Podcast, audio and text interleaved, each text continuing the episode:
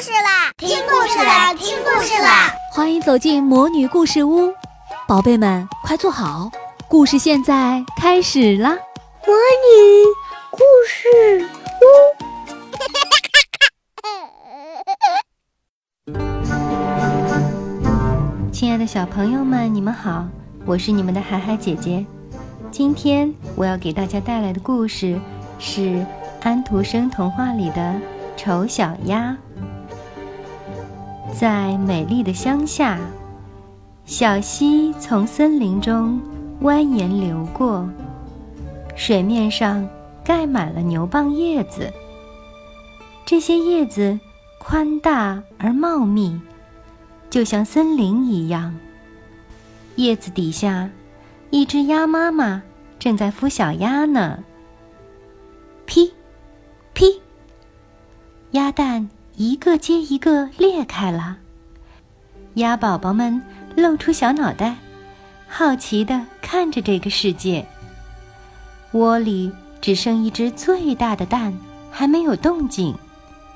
鸭妈妈又孵了一个星期，大蛋才裂开。一个难看的小家伙从里面爬出来。这只小鸭子实在太丑了，所以大家都叫它“丑小鸭”。这一天，天气又晴朗又暖和，鸭妈妈带着它的孩子们出去玩。你的孩子都很漂亮，只有一个例外。腿上绑着红布条的老母鸭指着丑小鸭说：“但是，它的脾气特别好，游起水来也不比别人差。”鸭妈妈回答。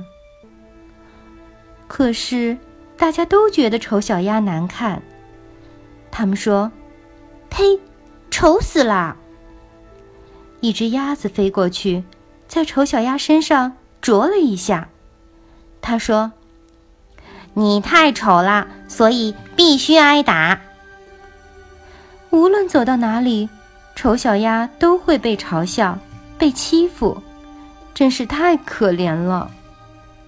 情况一天比一天糟，大家要赶走可怜的丑小鸭，连他的兄弟姐妹都说：‘你这个丑八怪，离我们远点儿。’鸭子和小鸡。”用嘴啄它，喂鸡鸭的女佣人用脚踢它。丑小鸭再也忍不住了，钻过篱笆逃走了。灌木林里的小鸟一见到它，惊慌的向空中飞去。我太丑了，它们都怕我。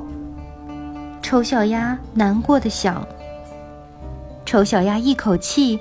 跑到一块沼泽地里，它又累又饿，在那儿躺了一整夜。天空中发出一阵响声，两只公雁落下来，掉进芦苇丛里死掉了。原来有人在打猎。可怕的猎狗找到了丑小鸭，它伸着舌头，眼睛里。闪着可怕的光。它把鼻子顶到丑小鸭身上，露出尖尖的牙齿。可是，他跑开了。唉，丑小鸭叹了一口气：“我丑的连猎狗都不愿意咬我。”枪声还在响着，而他伤心极了。好几个小时过去了，四周终于静下来。丑小鸭连忙跑出这片沼泽地，大风呼呼地吹着，丑小鸭跌跌撞撞地往前跑。天黑下来的时候，前面出现了一座简陋的小屋。丑小鸭在狂风中站不稳，就从屋门的缝隙中钻到屋子里面去了。屋子里住着一个老太婆和一只母鸡。母鸡是个生蛋能手，老太婆把它当孩子一样对待。第二天早上，老太婆发现了丑小鸭。怎么回事儿？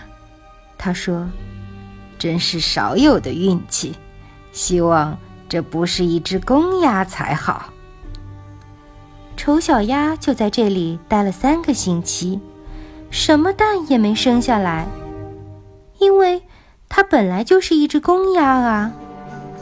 母鸡炫耀说：“你得学会生蛋，主人才会喜欢你呀。”我想，我还是走吧。丑小鸭离开了这里。丑小鸭在一个池塘里。度过了整个夏天和秋天。一天晚上，太阳要落山时，一群天鹅从灌木林里飞了出来。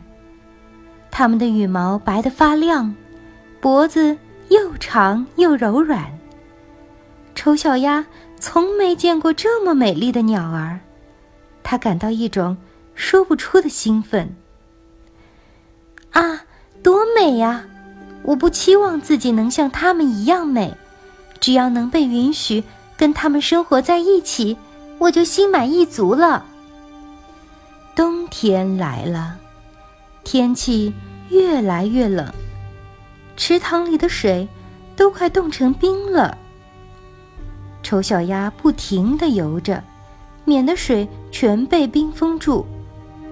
最后，它终于昏倒在了冰面上。清早，一个农夫经过这里，发现了丑小鸭，就走过去，砸破冰面，抱起它，将它带回了家。丑小鸭渐渐恢复了知觉，农夫的孩子们想要跟它玩，丑小鸭却以为他们想要伤害它，就跳到了牛奶盘里，把牛奶溅得满屋都是。孩子们惊叫起来，丑小鸭更害怕了。它跳到黄油盆里，又跳进了面粉桶，把屋里弄得一团糟。农夫的老婆追着打他，他没命的逃。幸好门是开着的，他钻进灌木林，在那里躲了整整一个冬天。春天来了，太阳。温暖的照着大地，丑小鸭来到了一个美丽的大湖里。湖里有三只美丽的天鹅。丑小鸭看到它们，心里有一种说不出的难过和向往。它自卑极了，把头低低的垂了下去。啊，它看到了什么？水面上。自己的倒影不再是那只难看的鸭子，而是变成了一只天鹅。天鹅们游到它的周围，亲吻着它。岸上的孩子们说：“看，那只新来的天鹅，多美呀！”丑小鸭觉得太幸福了，它对自己说：“当我……”还是那只丑小鸭的时候，我从没想过能这么快乐。好了，亲爱的小朋友们，今天我们的故事就讲到这里，我们下次再见。